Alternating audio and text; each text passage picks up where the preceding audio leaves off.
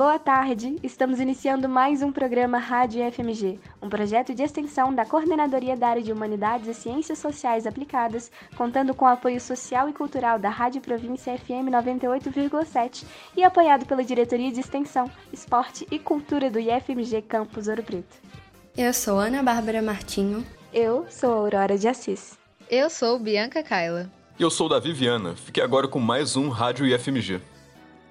Ainda que tenha acabado, ainda temos muito a falar sobre o mês do orgulho LGBTQ+. E em homenagem a essa luta, no programa dessa semana teremos quadros falando sobre a importância do combate ao preconceito.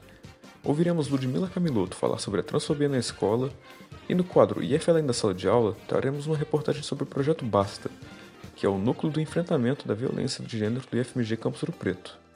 Teremos notas informativas sobre o fim da greve e sobre a eleição do Grêmio Estudantil. Também teremos os quadros da casa, Caminhos, É de Casa, Fique de Olho, Canção Contada e Dica Cultural. Quando falamos sobre legado, imediatamente a ideia que nos vem à cabeça é simplesmente algo que deixamos para trás. Na verdade, um legado é muito mais do que isso.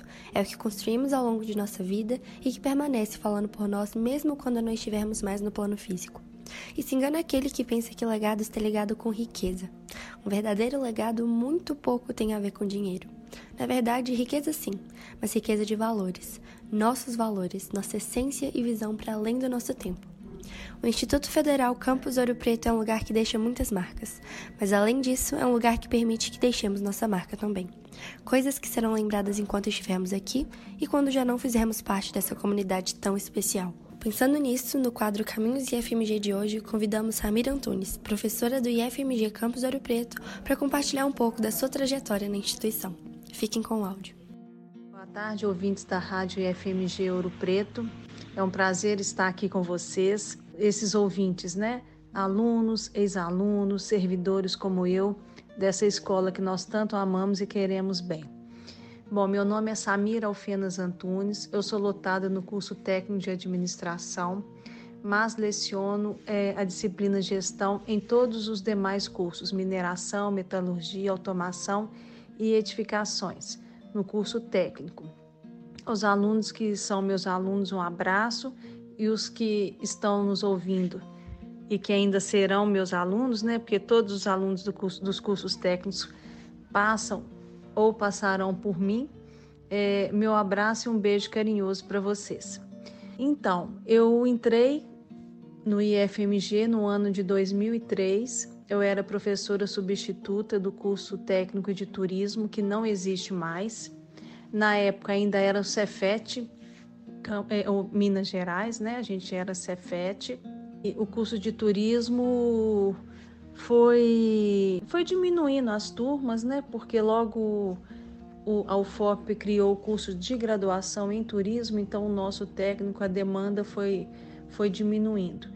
E aí veio a substituição pelo curso de gastronomia, entrou no lugar aí do curso técnico de turismo.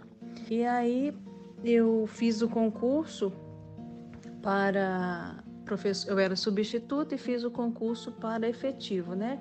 Fiquei em terceiro lugar e passei, depois entrei, passei logo depois, né, né no curso no mestrado em administração. E aí, juntamente com os professores Sebastião Nepomuceno e a professora Leila Carvalho, nós montamos o curso técnico de administração, que hoje é um dos mais concorridos aqui do IFMG. E então eu estou na instituição desde 2003, né? Já são aí quase 18 anos de instituição. Sou muito feliz, gosto muito do que, que eu faço, lecionar para os meus alunos queridos. As mudanças que eu vi, que eu vivenciei aqui na escola, foi essa questão né, da cefetização. Não peguei a escola técnica, eu já entrei na época do Cefet, depois veio a ifetização é, hoje eu não vejo assim como com olhos positivos essa mudança. Eu acho que nós perdemos muito a nossa autonomia e perdemos vagas, né? É, muita verba. Na época do Cefet não era assim. Queria só deixar essa mensagem mesmo, um abraço para vocês. Foi um prazer estar aqui com vocês. Muito obrigada a todos da rádio e um bom dia para todos vocês. Você acabou de ouvir a professora Samira Antunes compartilhando um pouco da sua trajetória na instituição. A luta contra o fascismo informa a hora certa. É hora de resistir a toda forma de arbítrio. Na semana passada, comemoramos o Dia Internacional do Orgulho LGBTQIA. Porém, notamos que para que esse dia realmente seja um orgulho no nosso país, falta muito, já que o Brasil é um dos países que mais mata as pessoas desse grupo. Atualmente, o Brasil segue há 13 anos sendo o país que mais mata pessoas trans no mundo, mesmo com a transfobia sendo crime desde 2019. Infelizmente, as pessoas trans vivem em constante medo, sem se sentirem seguras em nenhum espaço, muitas das vezes nem em suas próprias casas. Lugares públicos, como escolas, que deveriam oferecer educação, respeito e segurança, passam a ser um dos maiores pesadelos dessa parte da população. Hoje convidamos a Ludmila Camiloto, mãe do Heitor, psicóloga e advogada, consultora especialista em gestão da diversidade e inclusão em educação corporativa, doutora em educação e mestre em direito pela UFOP, com MBA em gestão de pessoas, que irá nos falar mais sobre transfobia na escola. Olá, Ludmila! Olá, todo mundo que nos escuta. É um prazer enorme estar aqui de novo com vocês nesse ano, no mês do orgulho LGBTQIA+ a convite de alunos e alunas do IFMG de Ouro Preto para falarmos sobre transfobia na escola. O termo transfobia, ele vem da união do prefixo trans, que significa além de ou do outro lado, com o sufixo fobia, que significa medo ou aversão. Então, nesse sentido, transfobia é qualquer ação ou comportamento que se baseie na intolerância, ódio ou discriminação às pessoas trans em razão de sua identidade de gênero.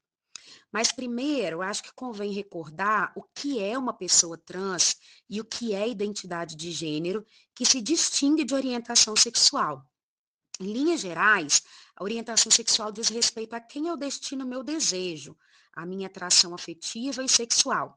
Aí temos, por exemplo, as letrinhas L e G e B, do LGBTQIA+, representando lésbicas, gays, bissexuais. Já a identidade de gênero se refere à forma como a pessoa se identifica em relação ao seu gênero. Na sigla, a letra T, que aglutina todas as identidades trans. O termo trans ou pessoa transgênero é um guarda-chuva que agrupa homens e mulheres trans, travestis, queers, agênero, pessoas não binárias.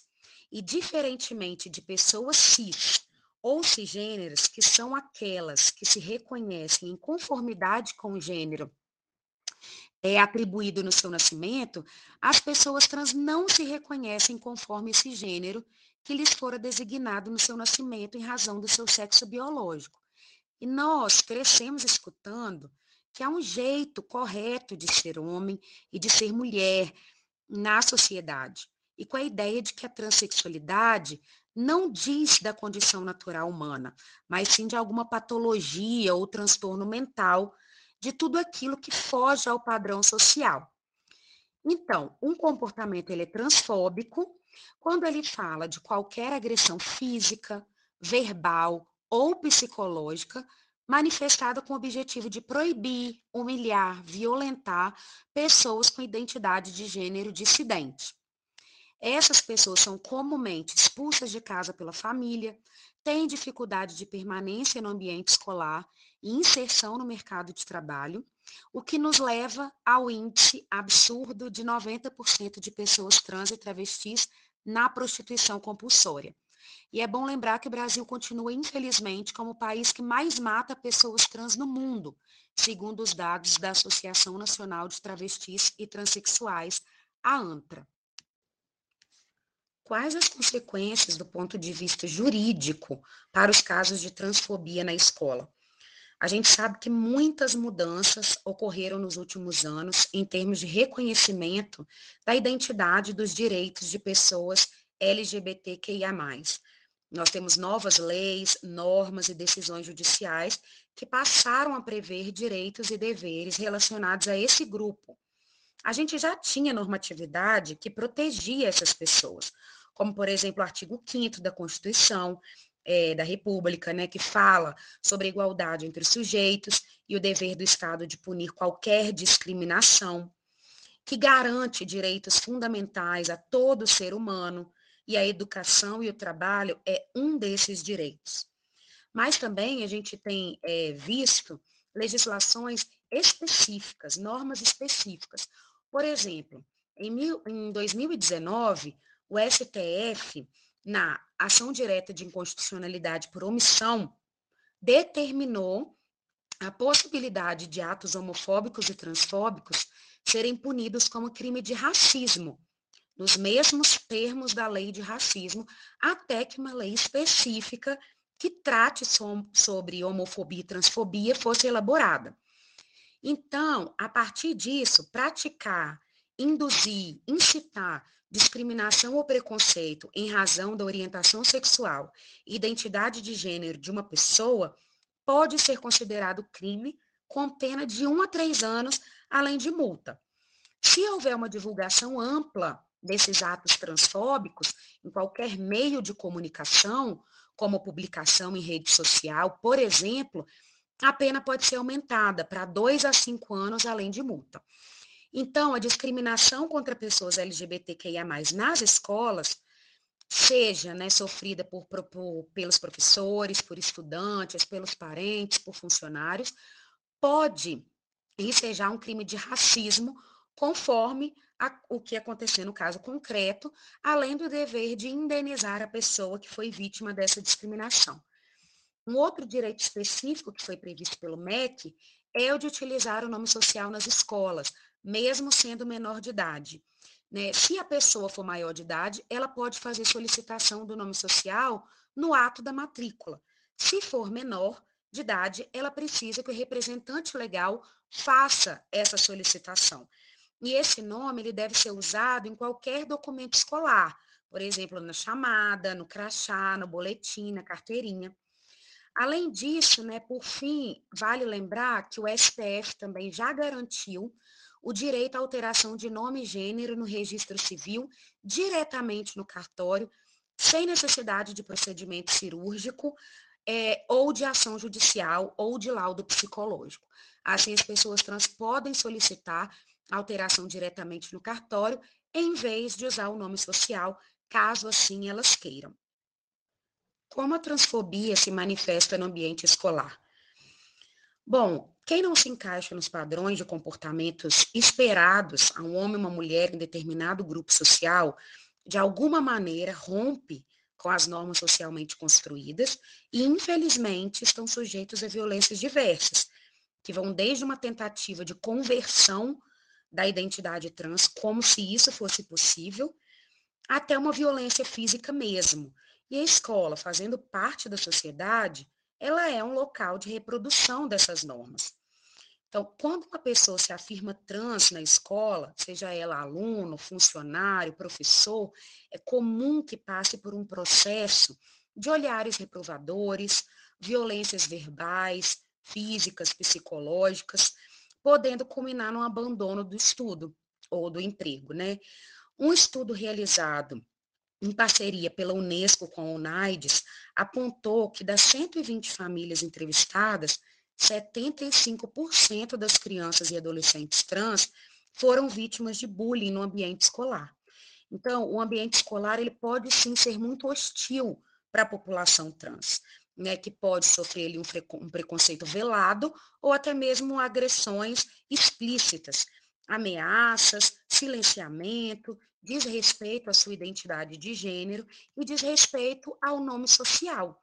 Porque uma das formas de exclusão social é a negação do uso do nome social, que é aquele nome pelo qual a pessoa se identifica e ele é diferente do registro civil, feito com base no sexo biológico da pessoa embora já seja autorizada a retificação civil de nome e gênero no cartório, há quem, por uma série de razões, ainda não tenha feito essa solicitação, precisando usar o nome social. Esse tipo de exclusão desencadeia uma série de outras, já que é algo estrutural, dificultando ou impedindo o acesso da pessoa à educação, ao mercado de trabalho qualificado e demais espaços de poder.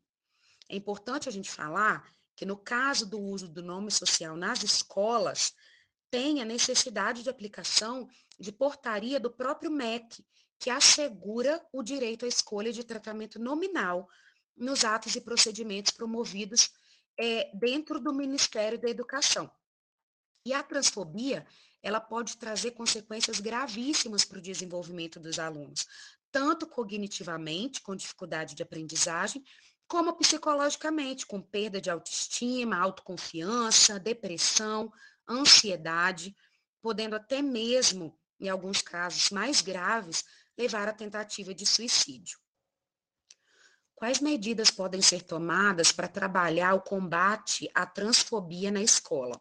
A pesquisadora Luma Nogueira de Andrade, que foi uma das primeiras pessoas trans a concluir doutorado na nossa rede pública brasileira, ela fala sobre a gravidade dos índices de evasão da população trans.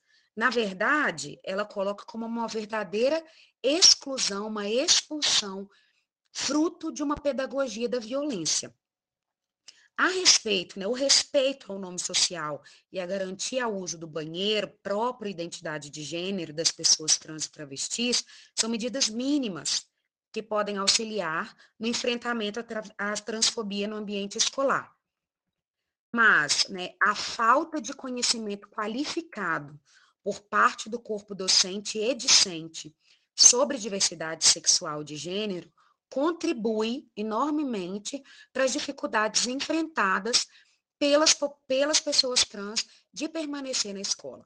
Por isso, algumas ações são muito importantes, inclusive como propostas político-pedagógicas para minimizar a transfobia no ambiente escolar, como, por exemplo, a criação de estratégias de comunicação para trabalhar a questão da transexualidade de forma objetiva e consistente, o fomento e o respeito à diversidade, bem como a superação de estereótipos e preconceitos por meio de formações e capacitações diversas, oferecidas tanto, tanto aos educadores quanto aos alunos, e que haja uma abertura para o diálogo e para a reflexão. Também é sempre importante a gente reforçar, né, aqui e dentro do ambiente escolar, que a transexualidade ela não é uma doença, ela já foi retirada dos manuais diagnósticos. Por isso, a gente precisa evitar falar transexualismo, porque o sufixo ismo remete a uma doença. O correto é transexualidade. O correto também é a gente falar a travesti e não o travesti, já que se trata de uma identidade feminina. Aquela brincadeirinha que alguém faz não tem nada de brincadeira ela é violenta e sustenta esses números absurdos de transfobia que a gente tem no Brasil. Uma linguagem neutra de gênero era praticável e ela vem da força do hábito. Então, em vez de a gente dizer, por exemplo, os diretores, por que a gente não diz a diretoria?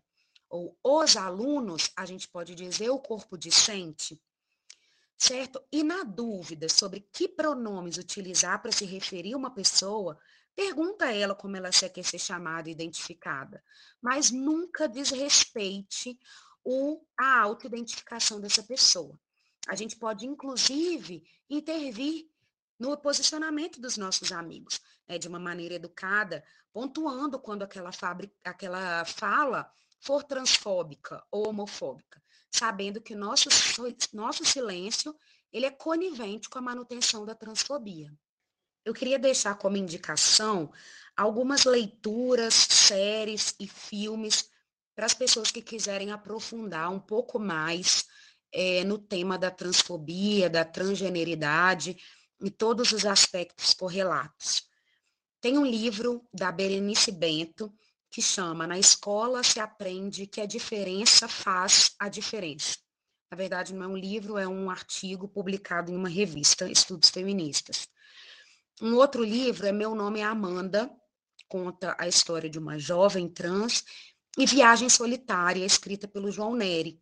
Foi o primeiro homem trans do Brasil a fazer cirurgia é, de redesignação sexual. Os filmes e séries que eu indico são Manhãs de Setembro, é uma série brasileira protagonizada pela Lineker, Tomboy, Meninos Não Choram, Alice Júnior, que é também um filme brasileiro que se passa dentro do ambiente escolar. Outro filme é o Girl, que é de uma garota trans que é bailarina. Minha Vida em Cor de Rosa. E também Segunda Chamada, que é uma série brasileira que fala do contexto escolar, é, da escola pública numa periferia do Rio de Janeiro. E dentre as personagens, a gente tem uma pessoa trans travesti e vai relatar justamente as questões em torno do nome social e do respeito a essa personagem, que é inclusive protagonizada pela Linda Quebrada. Você acaba de ouvir a Ludmila Camiloto. Muito obrigado pela participação, Ludmila, no nosso programa e por falar sobre um assunto tão importante. Lembre-se, Todos devem ter o direito de amar. Amar sem medo, amar ao próximo do seu jeito e a si mesmo.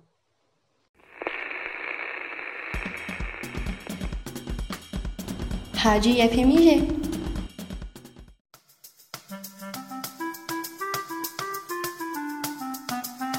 É de casa. Andréa Bazan é natural de Buenos Aires, Argentina. Residiu em Ouro Preto e região entre 2009 e 2020.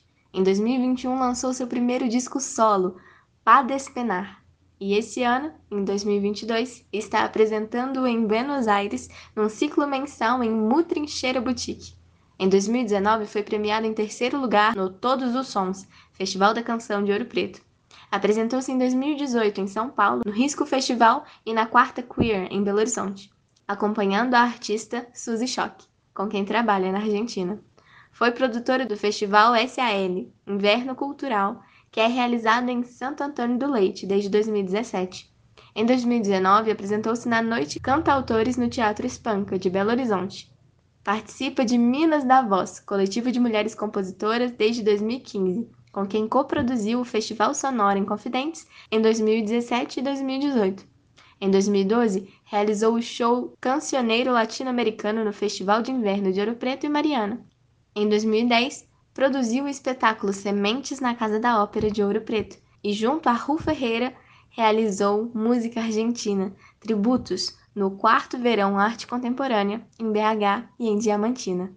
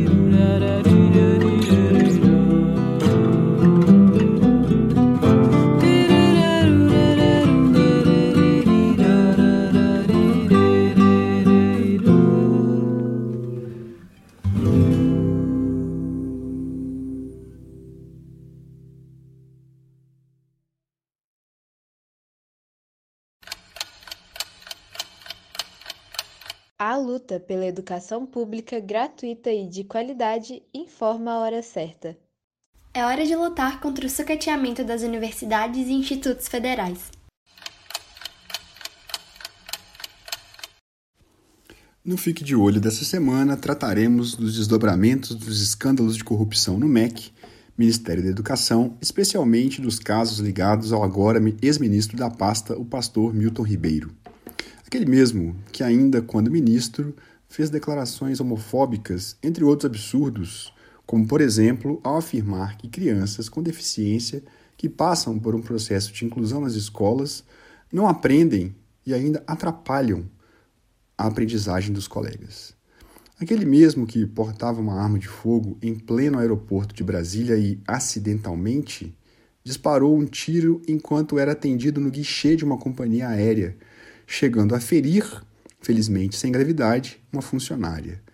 Agora, cá entre nós, o que leva um pastor de uma igreja a sair por aí armado, com uma arma carregada num aeroporto movimentadíssimo, manusear essa arma em público, correndo o risco de ferir, como fez, e até mesmo de matar uma pessoa? Pois é, difícil é aceitar que uma coisa dessas seja normal. Pois bem, o ex-ministro da Educação Milton Ribeiro e os pastores Arilton Moura e Gilmar Santos foram alvos de uma operação da Polícia Federal na quarta-feira, 22 de junho, que recebeu o apropriado nome de Acesso Pago. Essa operação policial teve como foco investigar a criação de um gabinete paralelo para priorizar a liberação de recursos a prefeituras mais próximas dos líderes religiosos envolvendo até a cobrança de propina. As suspeitas de corrupção no Ministério da Educação vieram à tona após reportagens revelarem que dois pastores estariam controlando a distribuição de verbas da pasta. Desde o começo de 2021, os religiosos Gilmar Santos e Arilton Moura teriam intermediado reuniões com prefeitos no ministério que resultaram em pagamentos e empenhos, que são reserva de valores, de 9 milhões e 700 mil reais dias ou semanas após os encontros acontecerem. De acordo com a matéria do jornal O Estado de São Paulo, publicada em março de 2022, a dupla Gilmar e Ailton garantiria repasses federais com agilidade fora dos padrões. Com trânsito livre na pasta, os pastores atuariam como lobistas eles, inclusive, viajavam em voos da Força Aérea Brasileira e abriam as portas do gabinete do ministro para prefeitos e empresas interessadas no esquema. O Estadão identificou a presença dos dois em 22 agendas oficiais do MEC, 19 delas com o próprio ministro. Dez prefeitos afirmaram publicamente que receberam pedidos de propina em troca de recursos financeiros do ministério Três deles disseram que houve solicitação de propina para a liberação de verbas para as escolas. Arilton Moura, inclusive, teria pedido um quilo de ouro como contrapartida para a liberação de verbas. Alguns prefeitos afirmaram que, após negarem os pedidos de propina do pastor Arilton Moura, não obtiveram sucesso em qualquer das demandas cadastradas por suas prefeituras para recursos do MEC. Em fala registrada em áudio, Milton Ribeiro disse, durante reunião com prefeitos, que atendia a reivindicações dos pastores por repasses de verba a pedido de Jair Bolsonaro. Quando as suspeitas vieram à tona, o ministro se defendeu das acusações, alegando que solicitou à Controladoria Geral da União uma investigação sobre os supostos favorecimentos após receber denúncias relativas aos pedidos de propina. No dia 28 de março desse ano, Milton Ribeiro deixou o comando da pasta. O pedido de demissão partiu do próprio Ribeiro e foi aceito pelo presidente. Obviamente, os partidos de oposição iniciaram uma pressão sobre o presidente do Senado, o senador Rodrigo Pacheco, para que fosse aberta uma CPI, Comissão Parlamentar de Inquérito, para apurar os fatos. Também é óbvio que os aliados do presidente Bolsonaro lançaram uma operação para convencer os líderes partidários que, essa CPI do MEC, se for criada, não funcione antes das eleições. Bolsonaro e sua equipe temem mais um desgaste na imagem do presidente a poucos meses da votação, mesmo porque a Polícia Federal já coletou vários indícios de que o envolvimento desses pastores na criação de um balcão de negócios dentro do ministério existe ou existiu. Vale lembrar que no mês de março desse ano, quando as suspeitas vieram à tona, o presidente Bolsonaro disse que, abre aspas, bota a cara no fogo, fecha aspas, por Milton Ribeiro. Soma-se a isso o fato de que há indícios que o, de que o presidente da República possa ter interferido diretamente nas investigações sobre o caso. A Procuradoria do Distrito Federal considera que conversas telefônicas de Ribeiro, que foram interceptadas durante as investigações, indicam a possibilidade de, abre aspas, vazamento da operação policial e possível interferência ilícita por parte do presidente. Fecha aspas. Em 9 de junho, Ribeiro disse à sua filha que havia falado com Bolsonaro naquele mesmo dia e contou que o presidente achava que uma operação de busca e apreensão poderia ocorrer contra ele. Ribeiro falou num pressentimento do presidente nesse sentido conforme mostra o áudio revelado pela Globo News. Já no dia da prisão do ex-ministro, em 22 de junho, a esposa de Ribeiro, Miriam Ribeiro, também relata numa conversa telefônica que o seu marido estava sabendo do que ocorreria. Disse Miriam, abre aspas, para ter rumores do alto é porque o negócio estava certo, fecha aspas. Mesmo que essa CPI não dê em absolutamente nada, como já é o costume entre as CPIs brasileiras, o simples fato desse escândalo de corrupção vir à tona e ocupar espaço na mídia aflige e muito ao presidente da República. Vale lembrar que foi durante os desdobramentos das sessões da CPI da Covid-19, ocorrida ao longo de 2021, que a avaliação do governo Bolsonaro atingiu os piores níveis entre os brasileiros e brasileiras. E a pressão dos aliados do governo deu certo. O presidente do Senado, Rodrigo Pacheco, afirmou no início da tarde de ontem, terça-feira, 5 de julho, que dará sequência no processo de abertura de não apenas uma, mas de três CPIs. Essa, para averiguar os indícios de corrupção no Ministério da Educação envolvendo o ex-ministro Milton Ribeiro, e mais duas, que foram protocoladas pelos aliados do presidente Jair Bolsonaro para investigar o crime organizado e obras inacabadas relacionadas à área da educação no período entre 2006 e 2018. Porém, Pacheco afirmou que essas três CPIs só serão de fato instaladas após o período eleitoral. Rodrigo Pacheco assim justifica esse atraso na instalação das CPIs. Abre aspas. A ampla maioria dos líderes entende que a instalação de todas elas deve acontecer após o período eleitoral, permitindo-se a participação de todos os senadores e evitando-se a contaminação das investigações pelo processo eleitoral. Fecha aspas. A oposição quer que a CPI do MEC comece imediatamente e pressiona o presidente do Senado para que isso aconteça. O senador Randolph Rodrigues já fala em recorrer ao Supremo Tribunal Federal caso a CPI do MEC seja postergada. Entre os partidos de oposição ao presidente, há um entendimento de que o pedido de criação dessas CPIs paralelas seja uma estratégia para tumultuar a CPI do MEC. E por quê? Bom, embora não haja um limite máximo no número de CPIs que podem funcionar simultaneamente, cada senador pode integrar no máximo duas comissões ao mesmo tempo, uma como titular e outra como suplente. Isso resultaria em uma dificuldade para os partidos indicarem seus membros, ocasionando um, possível esvaziamento da própria CPI do MEC. É preciso ficar de olho.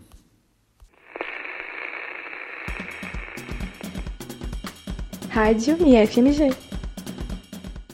O cinema não só é inspirado por nossas vidas, mas também as transforma. O cinema francês, mais que qualquer outro, tem a capacidade singular de se inspirar em tudo que perturba a nossa sociedade, nossos medos, nossas desordens, mas também nossas esperanças e nossas alegrias refletem-se nele, de forma fiel, exagerada ou minimalista, mas sempre criativa e surpreendente.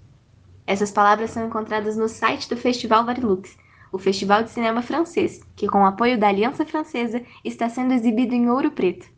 Em 2022, sua programação vai do dia 5 ao dia 15 de julho e conta com diversos filmes de tocar o coração.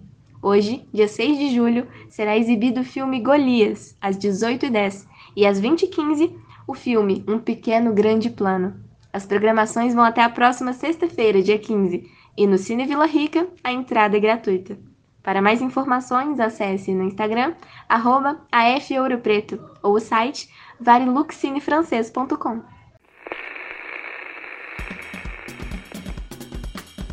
Rádio IFMG Bom dia! Você já ouviu falar de Grêmio Estudantil? Sabe por que ele é tão importante? O Grêmio Estudantil é a representação dos estudantes perante a direção da escola. É uma forma dos jovens se posicionarem a respeito das questões que julgam mais importantes. É através do Grêmio Estudantil que os estudantes ganham voz no âmbito educacional, cultural, cívico, desportivo e social. Assim, podemos ver sua importância. A Comissão Eleitoral do Grêmio Livre Estudantil no IFMGOP abriu nesta segunda-feira, dia 4 de julho, a inscrição para chapas que iriam concorrer ao cargo de Grêmio Livre do IFMG de Ouro Preto. As inscrições já se encerraram e hoje mesmo, dia 6, aconteceu uma apresentação de ideias da chapa inscrita. A eleição ocorrerá no dia 12 de julho, terça-feira, de 9 às 19 horas no Centro de Vivências do IFMG Campus Ouro Preto. É logo abaixo da lanchonete. Como houve inscrição de apenas uma chapa, os votantes poderão escolher votar entre a chapa inscrita ou em branco. Lembrando que apenas podem votar aqueles regularmente matriculados no IFMG Campus Ouro Preto. Precisando da apresentação da carteirinha estudantil, não esqueça o RA. A apuração e divulgação do resultado ocorrerá no mesmo dia, às 20 horas. A posse da chapa vencedora se dará no dia 13 de julho, quarta-feira, no Auditório Central, de meio-dia a uma. Venha participar!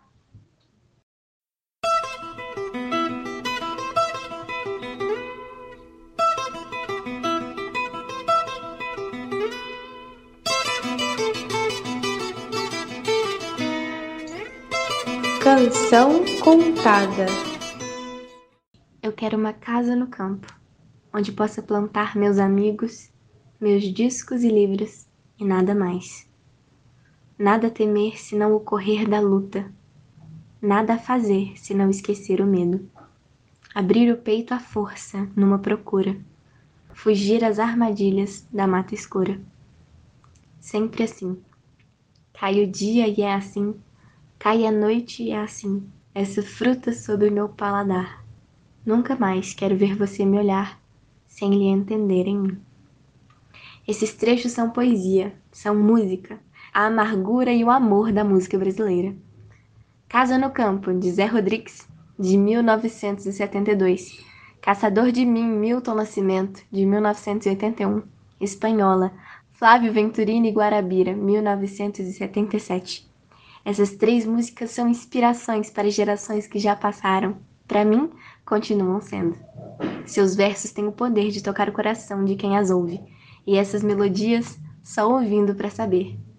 No Canção Contada de hoje, reunimos essas três músicas e trazemos a versão de Zé Rodrigues, Sá e Guarabira. Aproveite! Eu quero uma casa no campo onde eu possa compor muitos rocks rurais e tenha somente a certeza dos amigos do peito e nada mais.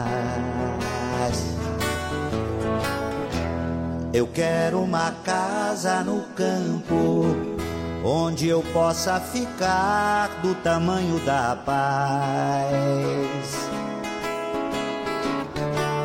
E tenha somente a certeza dos limites do corpo e nada mais. Eu quero carneiros e cabras pastando solenes no meu jardim. Eu quero o silêncio das línguas cansadas. Oh, oh. Eu quero a esperança de óculos e um filho de cuca legal. Eu quero plantar e colher com a mão a pimenta e o sal. Eu quero uma casa no campo do tamanho ideal, pau a pique saber. Onde eu possa plantar meus amigos, meus discos, meus livros e nada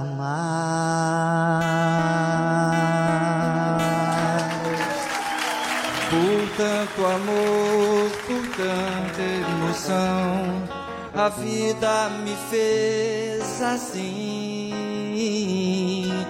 Doce ou atroz, manso ou feroz, eu caçador de mim preso a canções, entregue a paixões que nunca tiveram fim. Vou me encontrar longe do meu lugar, eu caçador de mim. Nada temer se não correr da luz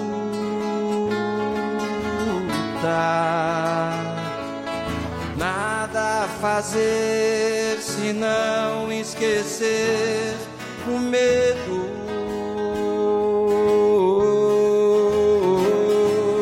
Abrir o peito, a força numa procura.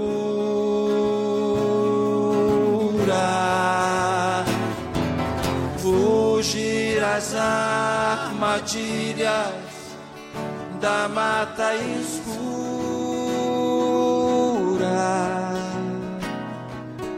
Longe se vai sonhando demais, mas onde se chega assim? Vou descobrir o que me faz sentir. Eu, caçador de mim.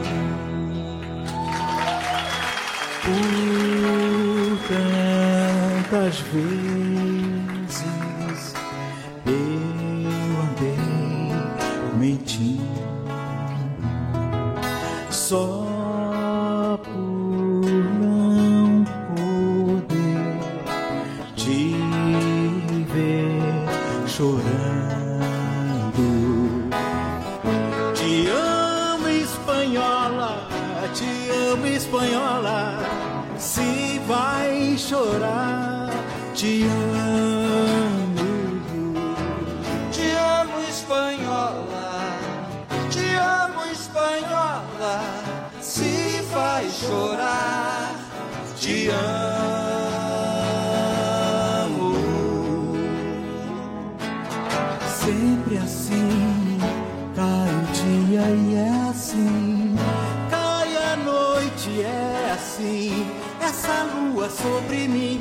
essa fruta sobre o meu paladar. Vocês?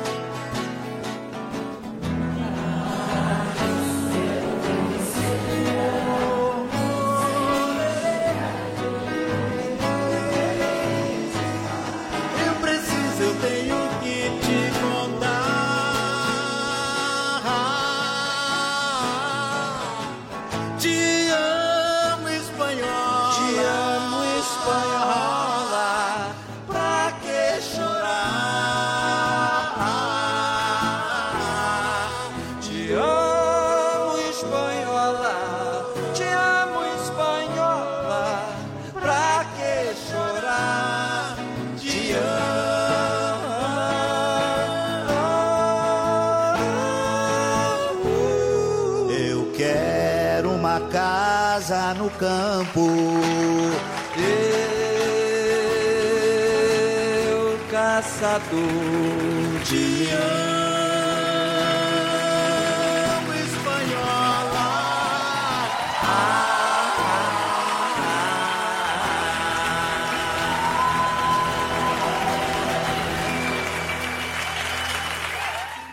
Você acabou de ouvir Casa no Campo, Caçador de Mim e Espanhola, interpretadas por Zé Rodrigues, Sá e Guarabira. A luta pelo direito à saúde informa a hora certa. É hora de defender o SUS. Boa tarde. O IFMG Campus Ouro Preto possui diversos projetos de extensão e pesquisa. Os projetos têm como objetivos principais produzir e divulgar o conhecimento científico, além de propor soluções técnicas e tecnológicas que beneficiem a comunidade interna e externa do campus. Hoje, no quadro IF Além da Sala de Aula, trouxemos uma reportagem sobre o projeto BASTA, o Núcleo de Enfrentamento da Violência de Gênero no IFMG Campus Ouro Preto, criado em 2020.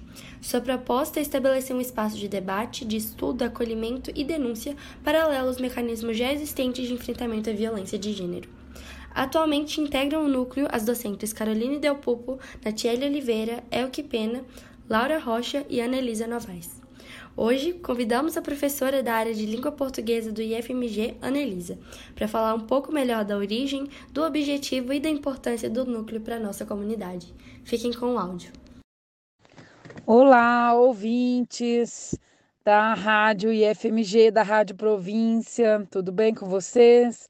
Muito obrigada, obrigada Ana Bárbara pelo convite, pelo convite de toda a equipe da Rádio IFMG para estar aqui hoje com vocês falando do Basta, esse núcleo tão importante, tão recente e já tão importante e necessário aqui para a nossa comunidade do IFMG Campus Ouro Preto. Bom, é, o Basta, então, é um núcleo institucional, um núcleo que foi formalizado numa portaria própria pelo gabinete da direção, que surgiu a partir de casos de assédio formalizado por meio de processos administrativos internos no campus, né?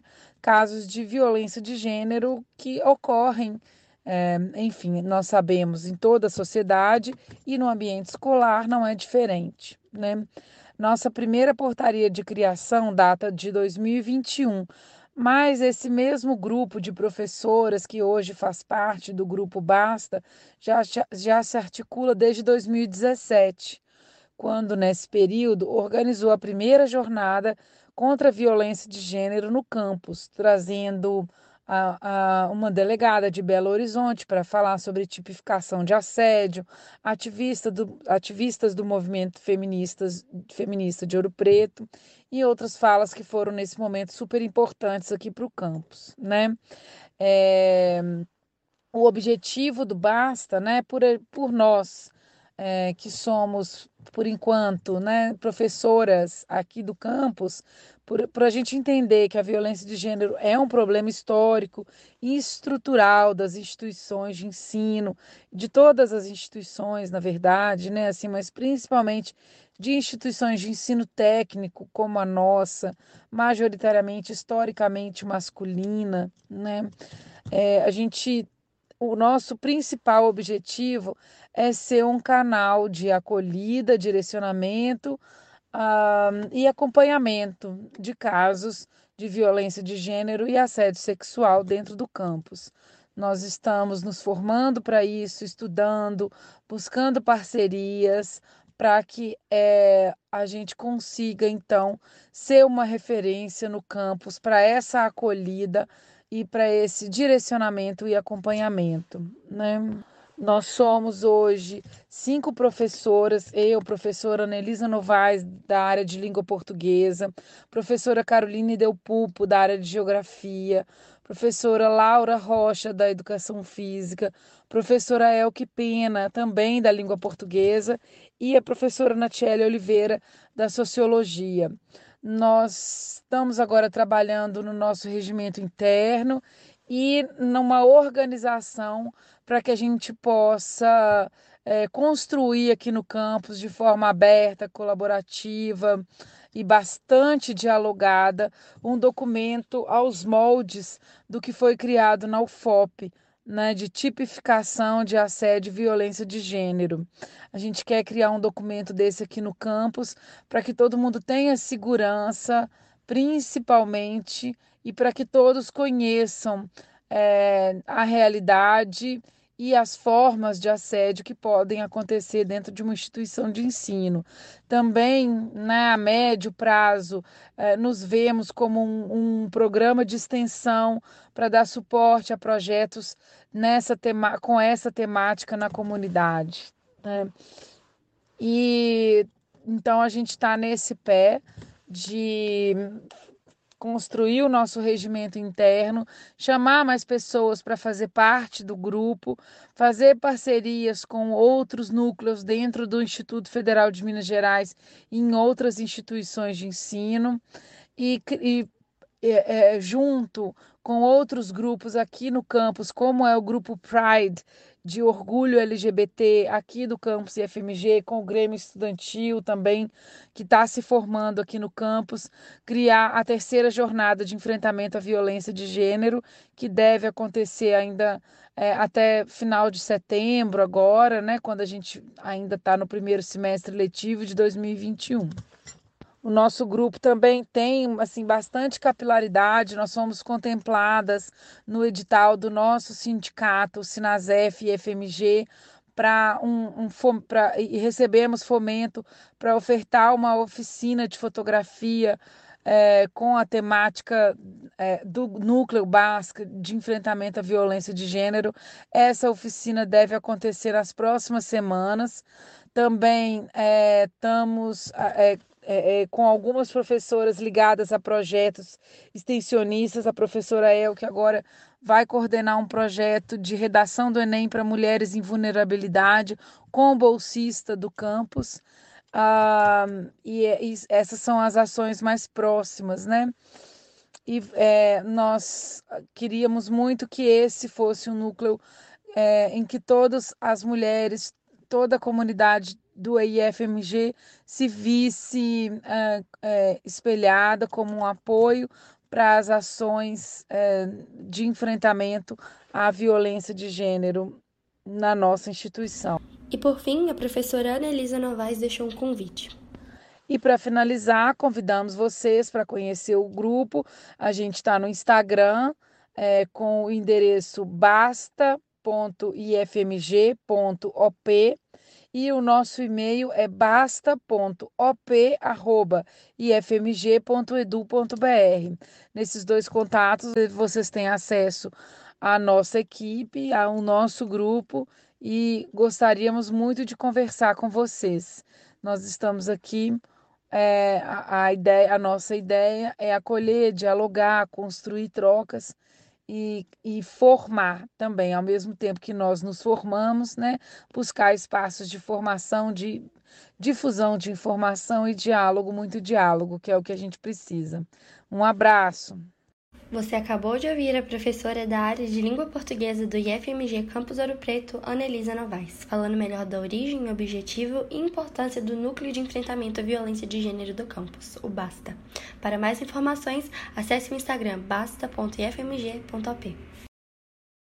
Por Assembleia Geral Virtual, na quinta-feira, dia 30 do 6, o Sinasef deliberou pela suspensão da greve de servidores do FMG que estava em andamento há 46 dias. Dos 318 votos, 196 foram a favor da suspensão da greve, 24 contra e 12 se abstiveram de votar.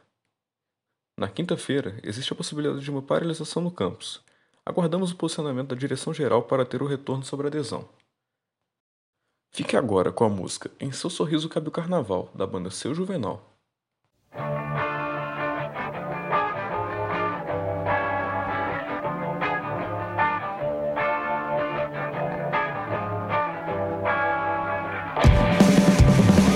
Seu sorriso